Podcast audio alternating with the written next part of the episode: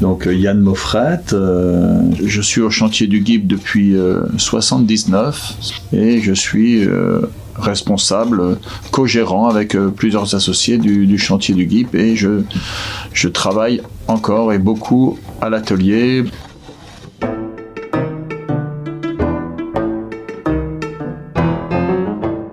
Secret d'atelier. Avec Yann, charpentier de marine au chantier du GIP à Brest. Choisir une pièce de bois, parer les coques à l'herminette, manier la latte à tracer pour juger une courbe. Yann nous raconte le métier de sa vie, passionnément.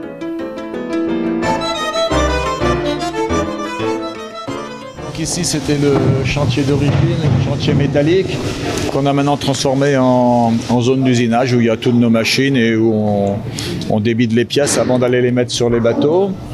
Euh, là, ben là, vous avez un jeune, c'est un apprenti qui est en train de travailler sur un gouvernail. On a des petits bateaux en restauration. Vous voyez le Corsair qui est là, c'est assez marrant parce que c'est un bateau que j'ai construit quand j'étais apprenti. Donc, mais il était construit en 76 quand j'étais chez Crab, donc j'ai travaillé dessus. Ça, me fait un petit peu marrer, c'est un petit peu. Là, on a en restauration trois bateaux. La Grande Hermine, qui est un bateau école de la Marine nationale, un, un yawl euh, des années 30 et qu'on entretient régulièrement. On a en même temps, travaille en même temps sur la Belle Poule, le bateau de un autre bateau de l'école navale, mais ça c'est à l'Arsenal. Là, vous avez un grand, un grand de 1904 euh, grisette qui est en restauration. Là, c'est une restauration plus classique, traditionnelle, en respectant les, manières de faire de, de l'époque. C'est intéressant. Vous pouvez venir C'est vraiment euh, nos métiers, les métiers du patrimoine, c'est réellement des métiers de transmission. Donc moi, j'ai été formé au chantier CRAF à Bénodem.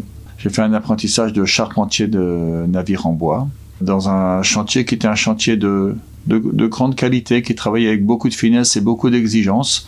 Et j'ai eu la chance d'avoir une formation qui était exigeante et qualitative, dont je tire encore euh, profit aujourd'hui, puisque notre métier, c'est vraiment un métier d'expérience, un métier où on remet tout le temps sur l'ouvrage, comme on dit.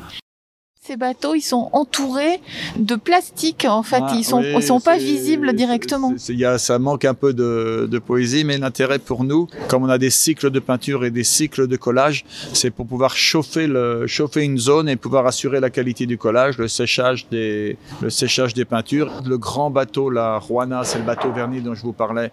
On, cherche absolument à, à maîtriser l'humidité, c'est-à-dire qu'il ne reprenne pas trop d'humidité en hiver, qu'il ne sèche pas trop en été c'est-à-dire euh, et aussi quand on fait un collage, on est sous chauffage, on est sûr de la qualité des collages. Il va rester combien de temps là, lui euh Rwanda, euh, je pense qu'il y en a encore pour un an facilement, hein. parce que là on attend des décisions sur le pont et les aménagements. On a fini la coque, mais il nous reste à finir le pont, à faire tous les aménagements, à mettre en place toute la technique. Enfin bon, ça va prendre du temps.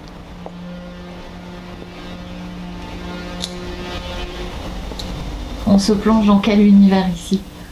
Il y a de toute façon la présence du bois. C'est des arbres qu'on va choisir et c'est dans l'arbre qu'on va chercher les, pièces de bois. Donc il y a réellement la présence du, bois et de la forêt, de cette histoire du bois, cet amour du bois et, du bois euh, comme un vrai partenaire, pas comme un support ou comme une nécessité, euh, mais un vrai partenaire. On le met en valeur, on le regarde, on le juge et de telle pièce de bois va aller là, telle pièce de bois va aller là. Donc il y a le bois.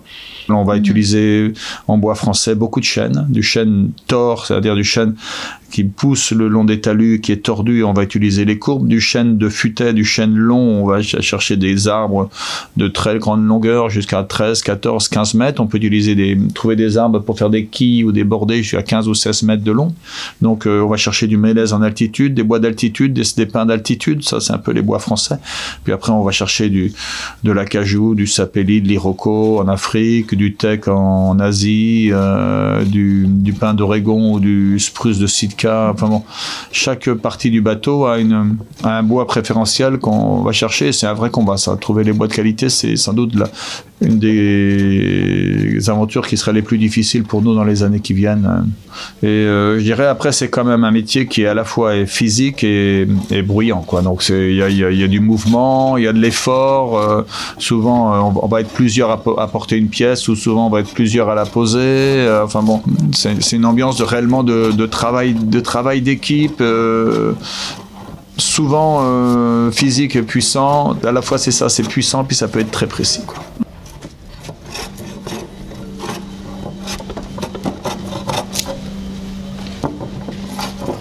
Mais notre métier au départ, c'est la liaison des pièces, c'est-à-dire faire que ces ensembles de pièces qu'on va fabriquer, mais une plus une plus une ne fait pas un bateau. Ce qui va faire le bateau, c'est la, conception et le lien entre chaque pièce pour que l'ensemble de ces pièces fasse un bateau, résiste à des, tempêtes, résiste à des échouages, résiste à des, efforts de vent très importants. C'est ce qui fait qu'un charpentier est charpentier de marine. Comment on, s'assure que c'est que c'est une grande partie de notre métier, c'est qu'on s'assure que c'est cohérent avec l'histoire. Il y a toute cette recherche historique. Que ça amène les gens en sécurité d'un point à un autre. Euh, après, on revient à des choses très basiques parce qu'il y a énormément de poésie et la poésie, c'est ce qu'on aime, c'est ce qui nous fait. Mais il faut toujours, on est assis quand même sur un socle qui est je fais un bateau, il va, il va aller en mer, il peut, il peut y avoir un coup de vent, il peut y avoir des conditions de mer très difficiles il doit aller, il doit aller droit, il doit être sûr, il doit bien avancer, il doit permettre le repos des hommes. Enfin, oui, voilà. Et en plus, on a un regard quasiment d'ébéniste, c'est-à-dire que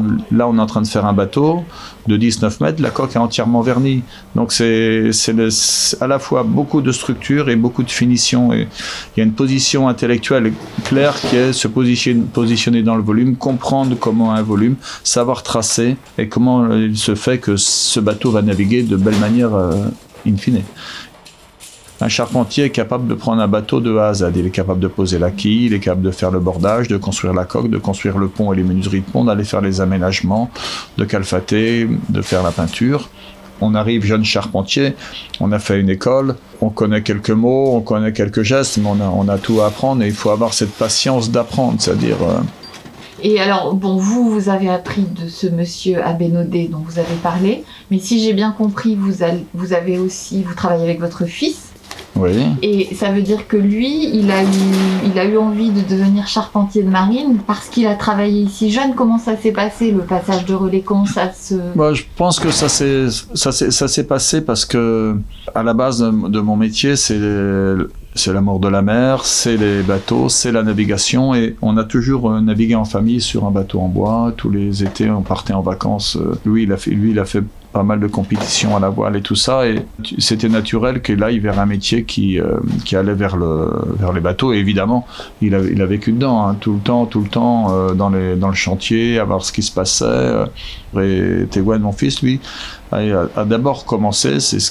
qu'on en avait discuté, je lui ai conseillé, a d'abord fait un apprentissage en ébénisterie pour apporter des compétences de finition et tout ça. Et s'occupe maintenant d'ailleurs plus particulièrement, en dehors de toute la charpente navale, il a eu responsabilité du poste ébénisterie, aménagement de bateaux, où on arrive à faire des choses qui sont extraordinaires, que font plus beaucoup les ébénistes, parce qu'on va faire un aménagement de bateau.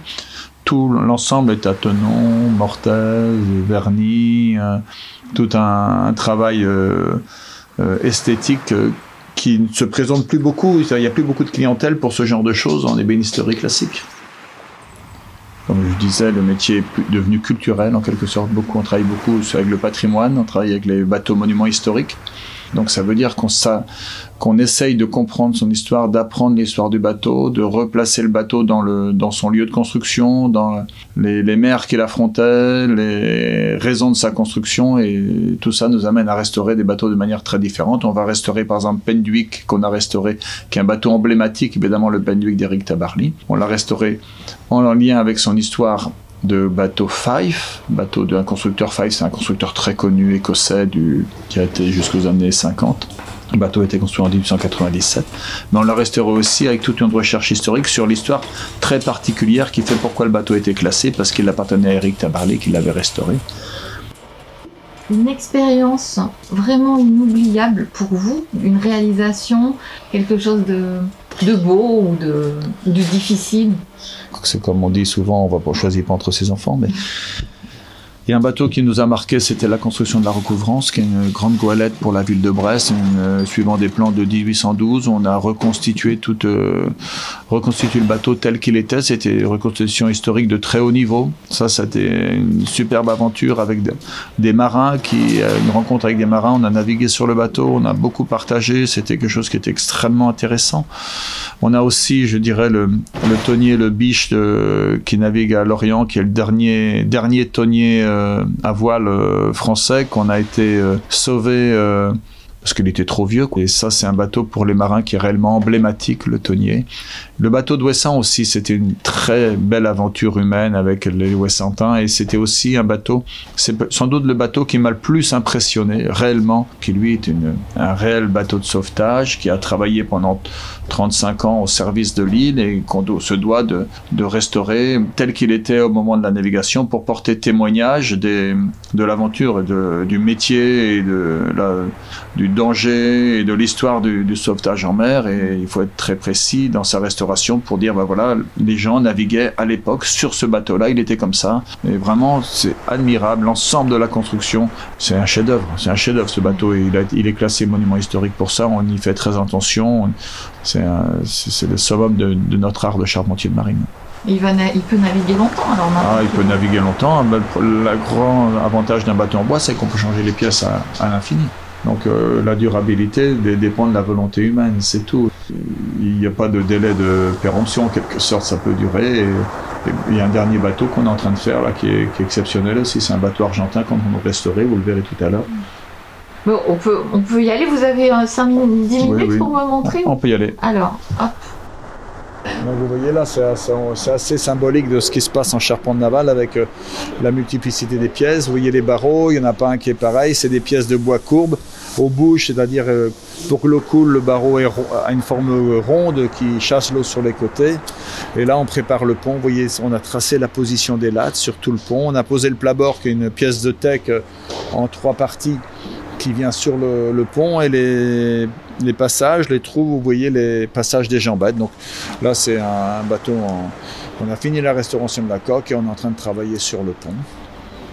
Il y, a, il y en a combien là dans le hangar des ben bateaux? Là, il y en a quand même quelques-uns puisqu'on ouais. a le petit corsaire, un las de cœur qui est un Carantec, une petite annexe de l'île de Saint, la Grande Hermine qui est le yawl de la marine, Grisette qui est un Cotrorig de 1904, Roana le plan German Frères de 47, et vous avez encore Picanine qui est un plan Robert Clark de 1936 je crois, le canot de sauvetage de, de l'île de, de l'île d'Ouessant, vous voyez, ah, il y a un petit peu de monde. Oui, oui, toujours là, voilà.